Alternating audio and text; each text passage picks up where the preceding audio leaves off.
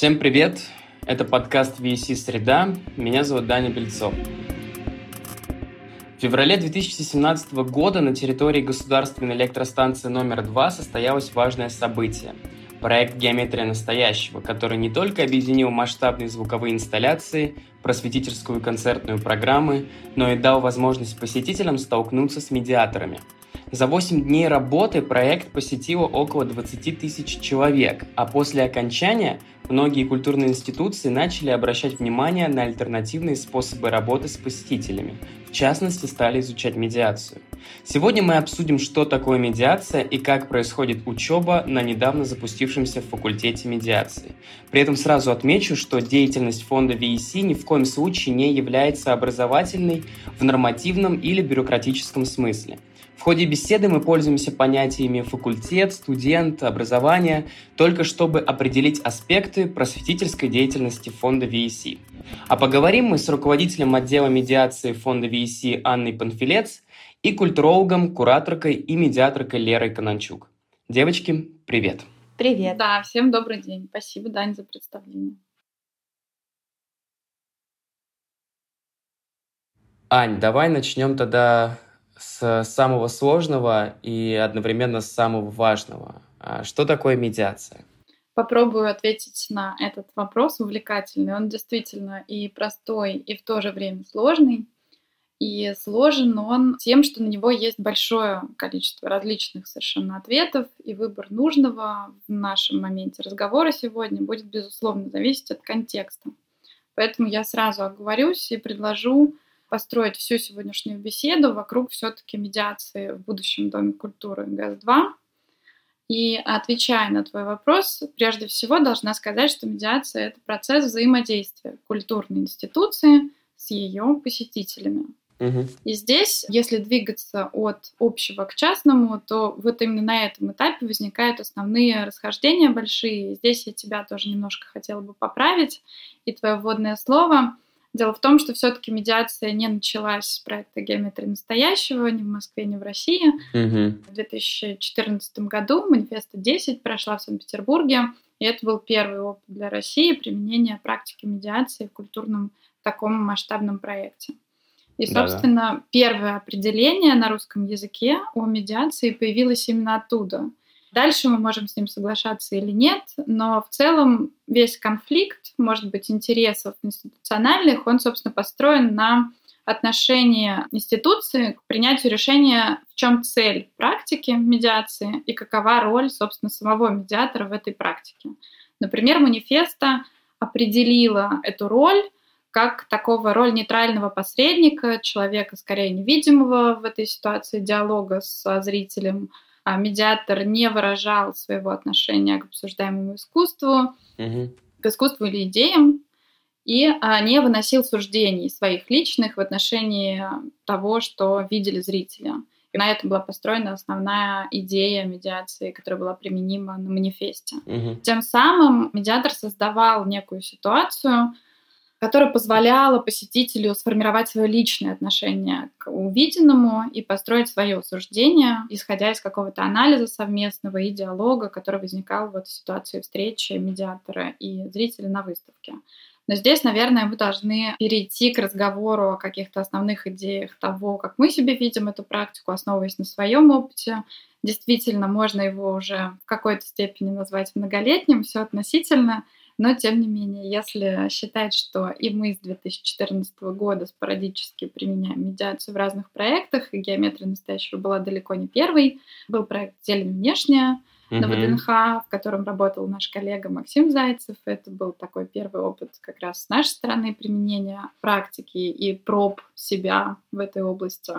И дальше, наверное, я бы, может быть, обсудила, чем мы действительно отличаемся и в чем мы видим свое отличие перед а, другими существующими сегодня опытами в России и в мире.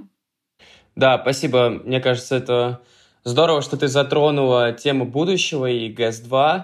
И вот как раз э, в этом смысле мне хотелось бы спросить про особенности и принципы медиации ГЭС-2. Ну, я, наверное, могу ответить на этот вопрос. А, долгое время мы, как структурное подразделение фонда VC, существовали не как а, отдел, а как факультет исключительно. Как некоторая, мне кажется, структура, не выделенная где-то в стороне, а, да я и сейчас нас воспринимаю точно так же, а как некоторая метаструктура, которая общается не только с публикой, о чем уже сказала Аня, а общается со всеми другими отделами и получает фидбэк от этих отделов и связывает их воедино.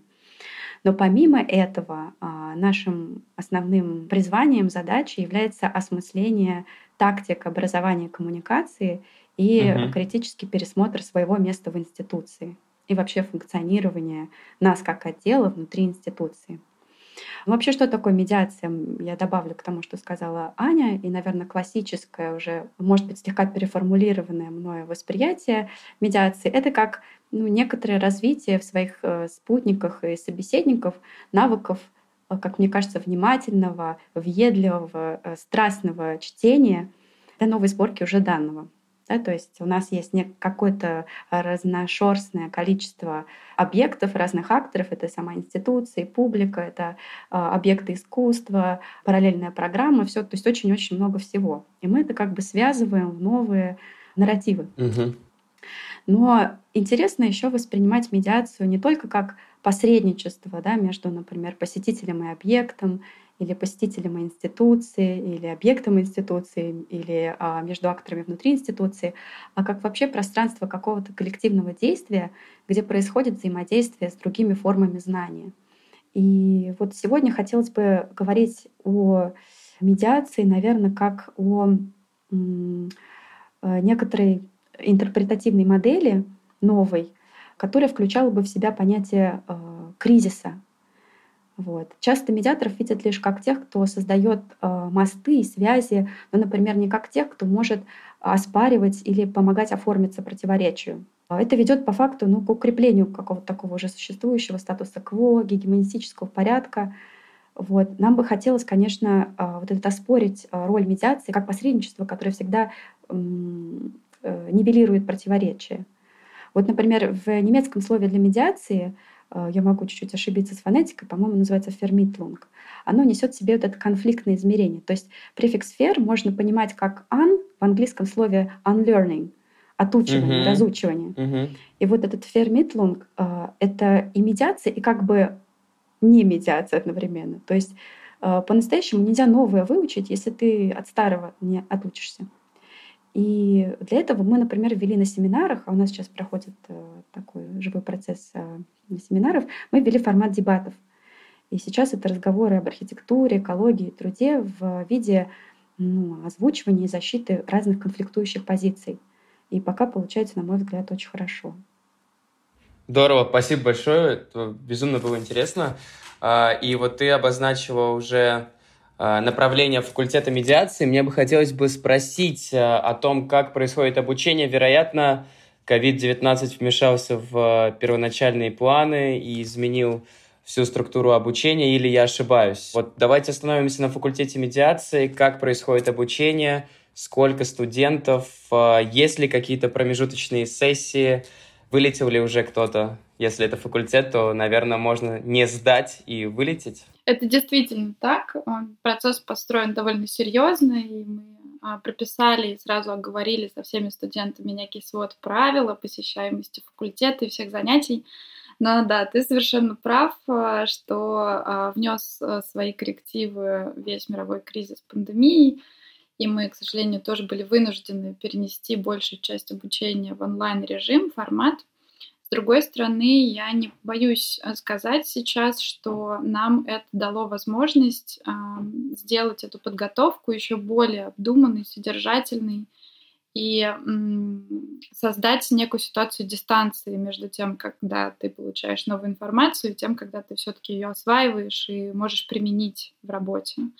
И это такая большая удача, которую сложно было бы себе представить в обычных обстоятельствах. Поэтому и сама программа расширилась во времени. Она изначально представляла из себя 4 месяца плотной подготовки. Сейчас мы практически имеем возможность заниматься в течение 9 месяцев. Мы благодарны бесконечно всем нашим студентам, что они готовы вместе с нами пройти этот длинный путь, хотя изначально мы анонсировали гораздо более короткий период обучения. Но, слава богу, да, что это не а, повлияло на всех студентов, на их желания, мотивацию и импульсы, которых привели а, в факультет. Поэтому мы продолжаем работу.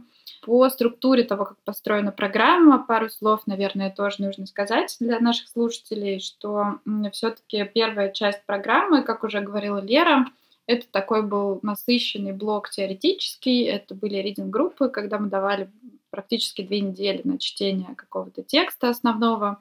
И, а, как правило, вокруг него еще выстраивался какой-то ряд различных статей, конфликтующих или, наоборот, поддерживающих мнение основного текста, автора основного текста. Это могли быть подкасты также, или какие-то фильмы, книги дополнительные, uh-huh. или отдельные статьи. А, через две недели мы встречались и а, в такой живой, активной дискуссии обсуждали, в общем, прочитанное, осознавали это. Сейчас же мы вышли в второй блок обучения, он а, касается контентной подготовки, и сейчас мы как раз перешли к изучению всего, что касается ГАЗ-2, и исторического наследия, и понимания, что такое Дом культуры, и поэтому Сегодня мы изучаем весь контент по ГЭС. Это в том числе большие архивы, накопленные нашими коллегами еще до того, как мы все оказались в команде. Всеми, кто стоял у истоков. Это также изучение всех предыдущих проектов фонда. Безусловно, нам важно понимать, чем фонд занимался и в Москве до открытия ГЭС-2, всем медиаторам, вновь пришедшим в команду. Нам важно понимать, что происходило в Венеции все это время и всю программную повестку того, что будет происходить дальше в Венеции. Поэтому есть, честно говоря, чем заняться uh-huh. и что изучать. И все, что касается архитектурного проекта и реконструкции самого здания, истории энергетики в Москве, истории района окружающего. Поэтому тем достаточно для того, чтобы погрузиться в очень плотное чтение и изучение источников и уже какого-то накопленного, переработанного знания, которое осталось нам в наследство от коллег предыдущих или сегодня работающих в других uh-huh. отделах фонда. И далее будет целая серия практических занятий, которые уже позволят действительно на практике применять и использовать в работе те знания, которые все это долгое время студенты факультета получали в онлайн-режиме, находясь дома или работая даже в других городах, да, кто-то пока еще не в Москве, но а, к моменту выхода в ГАЗ-2 и вот этому практическому блоку мы ждем всех студентов уже точно в столице чтобы мы могли все пойти уже в физическое пространство ГАЗ-2 и там уже к нему привыкать, осваивать его, угу. вживаться в него и учиться ориентироваться в нем не только самостоятельно, но уже с какими-то первыми гостями, которые могут приходить в это время в ГАЗ-2 и после открытия уже полноценно переходить в ситуацию работы. Кто есть студенты? Кто эти люди? Сколько было заявок? Я слышал, что там более 300, да, было заявок, а в итоге отобрали типа в районе 20 человек. Это правда, нет? Мы все, да, принимали в этом живое участие, потому что заявок было около 400. Угу. Точная цифра 396, если я не ошибаюсь. Угу. Лера, может быть, меня поправит, потому что она тоже была активно вовлечена в процесс отбора. Расскажешь, Лер, как происходил отбор? И кто эти люди, да, потому что круг тем настолько широк, и я представляю, что это надо как минимум много времени уделять на то, чтобы подготовиться к тому, чтобы работать. И интересно, кто эти люди. Было бы здорово, если мы бы поговорили бы о них бы. Ну, если говорить о самих заявках, их действительно было около 400. Э, я точно не помню цифру, но очень разные люди, конечно, подавали заявки. А, и мы порой как-то с болью даже отсеивали. Но мы набрали, по-моему, около, да, около 50 или 60 mm, человек, 50, которые okay. проходили видео э, интервью с нами по Zoom. А, мы разделились на несколько групп mm-hmm. внутри нашей медиаторской команды. А, и, собственно, ну, интервьюировали наших э, кандидатов и кандидаток. Мне кажется, что почти все, кого мы избрали из этих 50 или 60, были достойны того, чтобы обучаться на факультете. Но перед нами стоит э, задача еще э, в том числе отобрать людей, которые, например, занимаются или интересуются а, не только какими-то дискурсивными практиками, но, например, перформативными, потому что угу. наша медиация, ну, может быть, расскажем еще об этом, предполагает разные виды взаимодействия а, с посетителями. А, или, например, мы, конечно, занимаемся инклюзией сегодня, поэтому важны люди, которые тоже обладают интересом к этой сфере, к развитию в этой сфере. Естественно, это тоже влияло на наш итоговый выбор но в целом мы надеемся, что нам удастся поддерживать контакт э, с теми, кто не прошел в финальный этап уже, и сможем как-то с ними контактировать, общаться, ну, со всеми, кого интересует э, медиация э, в, да, в сфере искусства. Угу.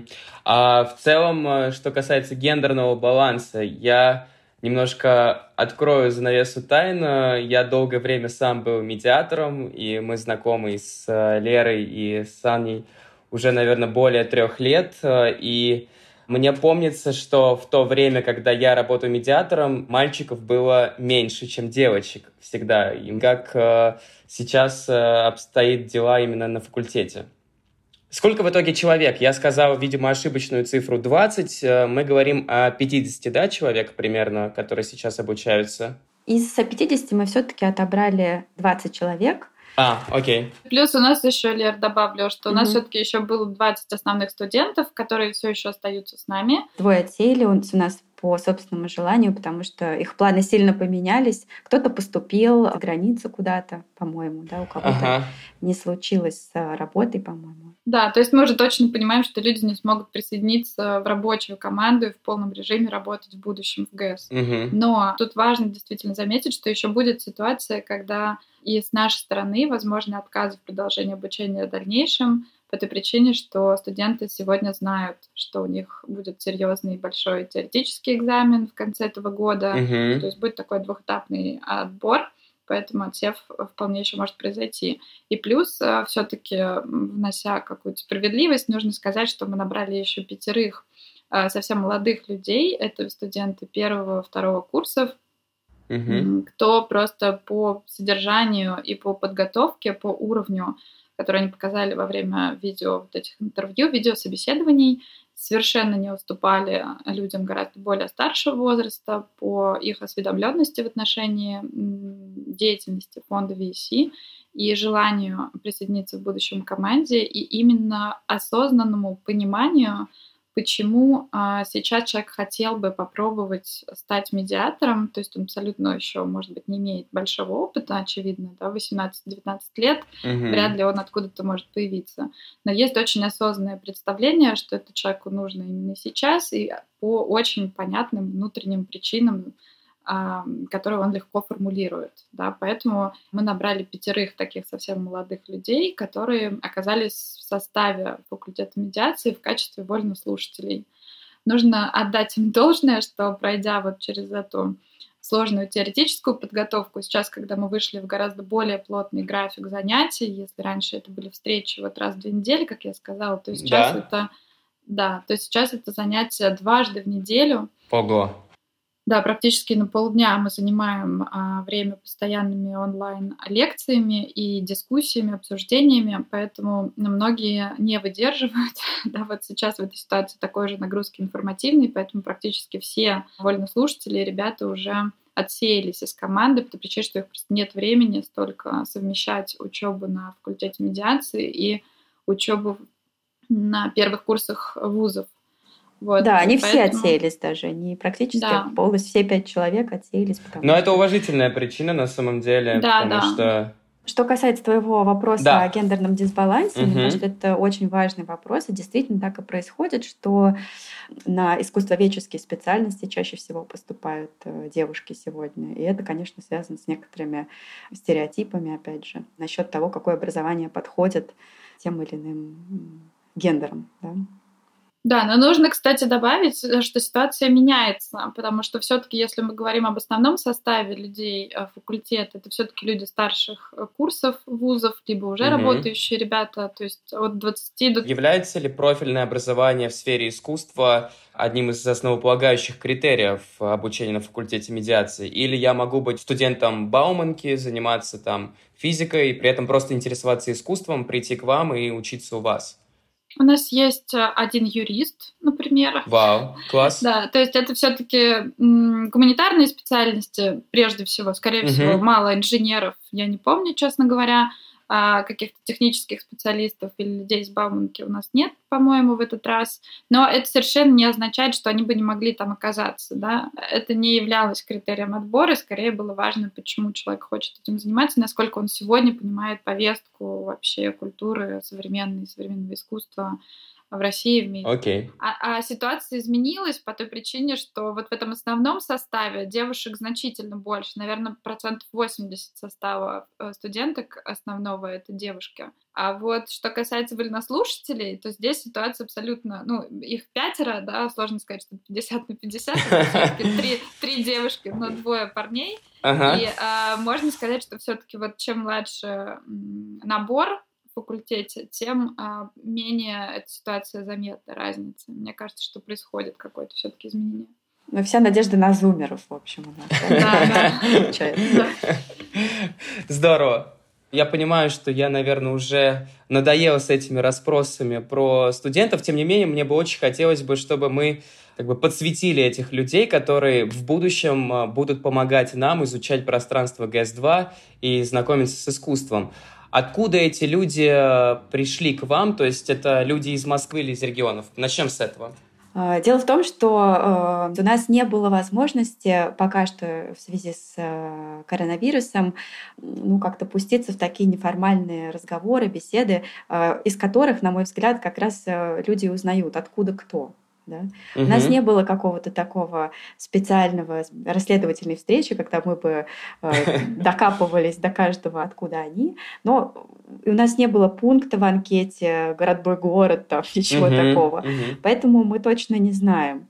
Единственное, что мы видим, это где человек находится сейчас. Да, есть э, те, кто живет за границей. Например, у нас есть девушка, которая сейчас находится в Берлине. Ну, все находятся в очень разных пространствах. Угу. Но, насколько я понимаю, э, далеко не все из Москвы. Хотя я, честно говоря, вот так э, не могу со щелчка сказать, откуда кто. Угу. В основном наши ребята, так сложилось, они свежие выпускники и выпускницы, только закончившие университеты и, в общем, ищущие себя или уже нашедшие, так или иначе. И многие из них прибыли из других городов. Окей. У нас есть э, вот медиатор из Нижнего Новгорода, он как раз сейчас в Нижнем находится, и мы, в общем, общаемся по Зуму. Из Петербурга есть точные ребята, Из Петербурга, которые готовы да. тоже. Мне кажется, важно поговорить э, о том, как происходит э, обучение и подготовка ребят-медиаторов к работе на ГС-2, где подразумевается работа с разными социальными группами, там, как э, с детьми и так далее.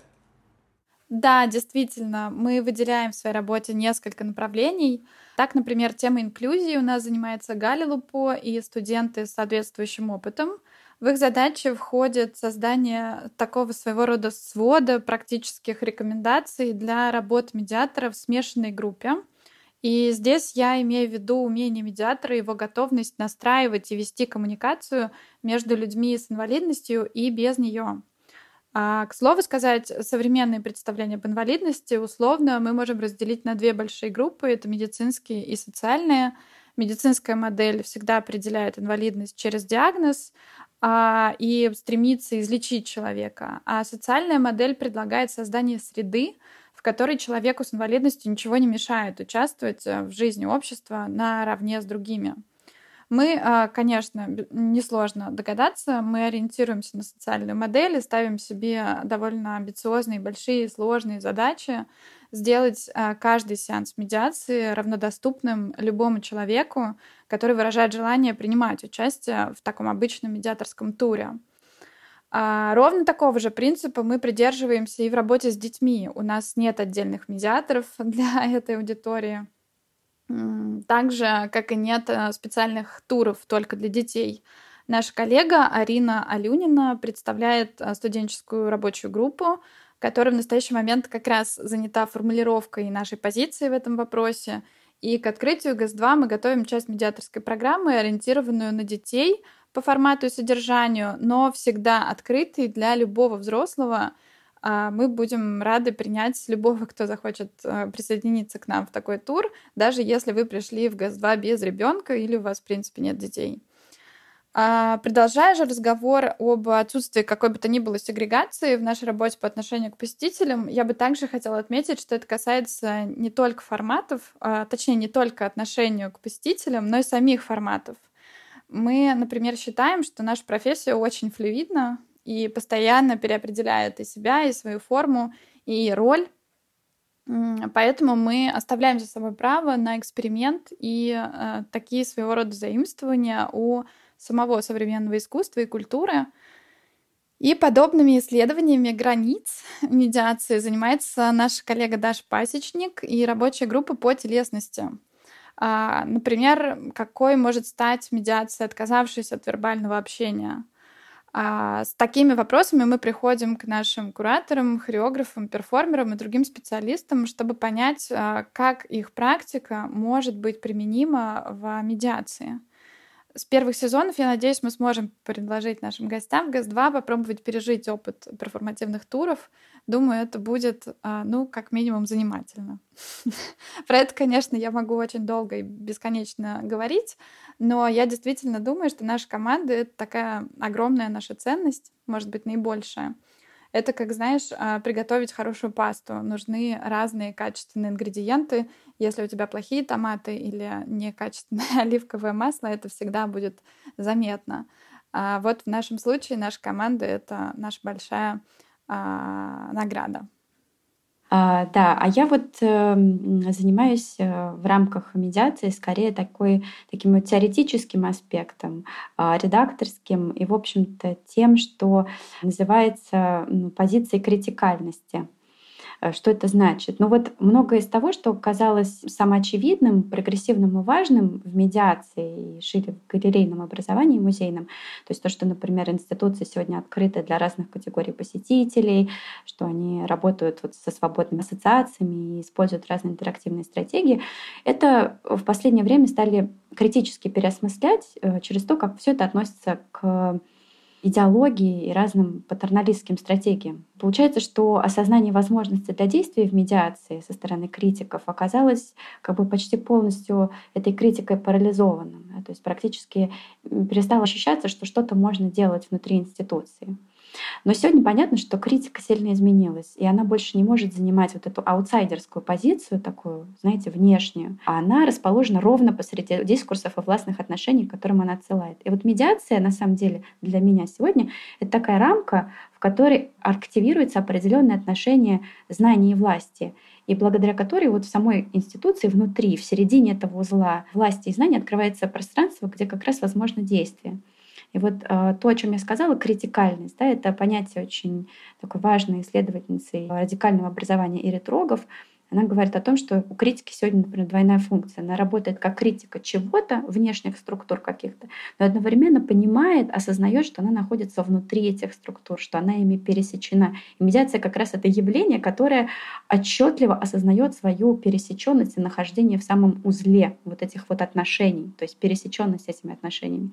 И вот как бы критикальность — это а, вот эта двойственность критики, которая не вытаскивает себя из этого уравнения. То есть она способна делать высказывания, вступать вступать в диалог с вот этим внешним и одновременно понимает все те формы взаимодействия, в которые она вплетена.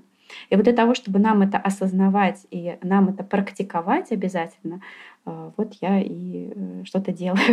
Я вспоминаю текст, э, который вышел на Сигме, да, к медиации. Я помню, что он как раз начинался с такой постоянной анафоры там между небом и землей, между жизнью и смертью и так далее. И там меня зацепил э, так называемый медиаторский проект. Не могли бы вы рассказать поподробнее, что это и действительно для чего это было придумано? Для начала хотела бы сказать, что это, конечно, ни в коем случае не манифест. Да? Это скорее наше устремление а, ну, не воздушный замок, да, а вот некоторый задел на будущее, который основан на реальных условиях и возможностях, которые мы добивались очень долгое время так, чтобы они стали реальностью. А что такое медиаторский проект? Медиаторский проект — это индивидуальный или коллективный, собственно, проект медиаторки или медиатора, который так или иначе должен быть вплетен в общую повестку проектов на тематический сезон. Э, Но ну, у нас сегодня есть представление о том, что у нас будет несколько видов медиации. А, одну мы так а, внутри называем свободной медиацией. Это медиатор а, или медиаторка в свободном плавании. Да, он находится или она в здании ГЭС-2 или снаружи и вступает в коммуникацию с посетительницей или с посетителем на любую совершенно тему. То есть отвечает на вопрос или самостоятельно привлекает посетителя. Или это ну, в основном это происходит спонтанно. Такую медиацию мы практикуем, практиковали довольно давно. Угу. С ГЭС-2 мы понимаем, что э, количественно совершенно иная будет аудитория, потому что угу. до этого практически все, что делал фонд, за исключением, может быть, генеральной репетиции, геометрии настоящего, фонд в основном занимался совсем небольшими проектами, э, где медиатор или медиаторка действительно могли вступить в очень такую долгую, близкую коммуникацию, ну, с любым посетителем. Но здесь это будет, может быть, не так доступно, и медиаторов будет не очень много у нас. А, поэтому у нас еще будет такой формат, как туры. А, туры а, будут э, тематическими, чаще всего мы так себе это представляем, и они будут основаны а, на проблемах и ключевых вопросах того или иного сезона или проекта. Но это угу. темы эти не спускаются нам сверху, то есть у нас, конечно, есть какой-то сезон, но кураторы там или еще кто-то не выводят э, нам какой-то список э, вопросов, которые нам нужно осветить. Угу. Конечно, эту проблематику мы схватываем сами, исходя из нашего исследования аудитории, из запросов э, того, что контекстно и ситуативно будет важно осветить, э, обсудить с аудиторией вот в конкретный момент. Угу. Но, как ты уже сказал, у нас будет и медиаторский проект. Это проект в очень разных форматах.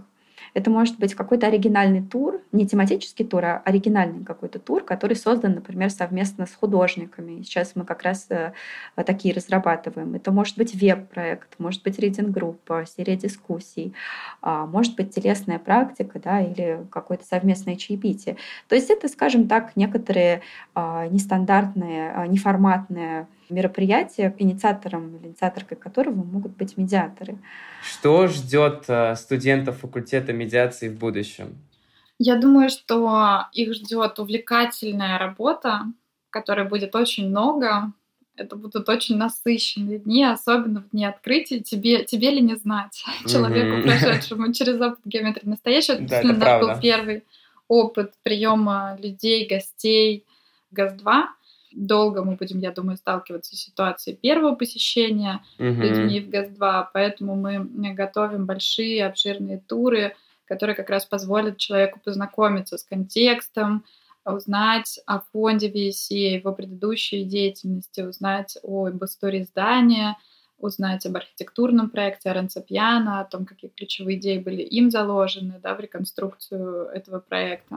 Угу. Поэтому и студентов, и посетителей, я думаю, ждут увлекательные беседы, открытия, трансформирующий опыт, о котором мы говорили выше, и мне, конечно, ужасно не терпится уже зайти в ГЭС, почувствовать его. Мне тоже, да. И вот в этом и есть, наверное, такая ловушка медиаторская для самих медиаторов и будущих наших коллег, которые сегодня пока еще студенты, в том, как правильно выбрать из того огромного объема знания о ГЭС и о фонде VSC, как правильно построить сценарий своего тура, свой нарратив, свою беседу с посетителем в зависимости от того, кто к тебе пришел.